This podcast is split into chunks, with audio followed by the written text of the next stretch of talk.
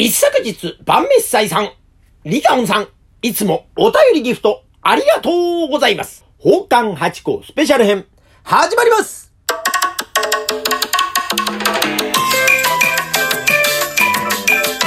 どうも、松野屋八甲でございます。宝冠八甲は CM キャスティングのプライスレスの提供でお送りいたします。水金土日の夕方6時は宝冠八甲をよろしくお願いします。というところで今週もお便りとギフトを頂戴しております。ありがとうございます。まずは一昨日、晩飯祭さんお疲れ様を一つ頂戴しました。いつもありがとうございます。聞いてくださいましてありがとうございます。今後も引き続きよろしくお願いいたします。続きまして、リカオンさんでございます。ウィッチキャットを一つ添えてお便り頂戴いたしました。いつもありがとうございます。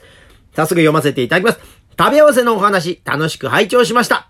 きゅうりに蜂蜜でメロン、プリンと醤油でウニ、この流れでみかんに醤油でイクラっていうのもありましたよ。よ、みかんに醤油っていうのもあったんですね。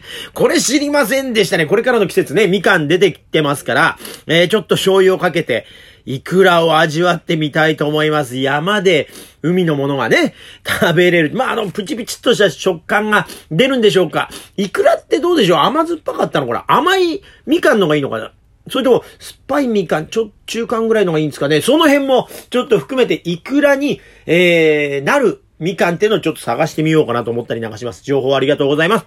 で、続きがありましてね。八甲さんの余ったカステラはない。そうですね。カステラは余りません。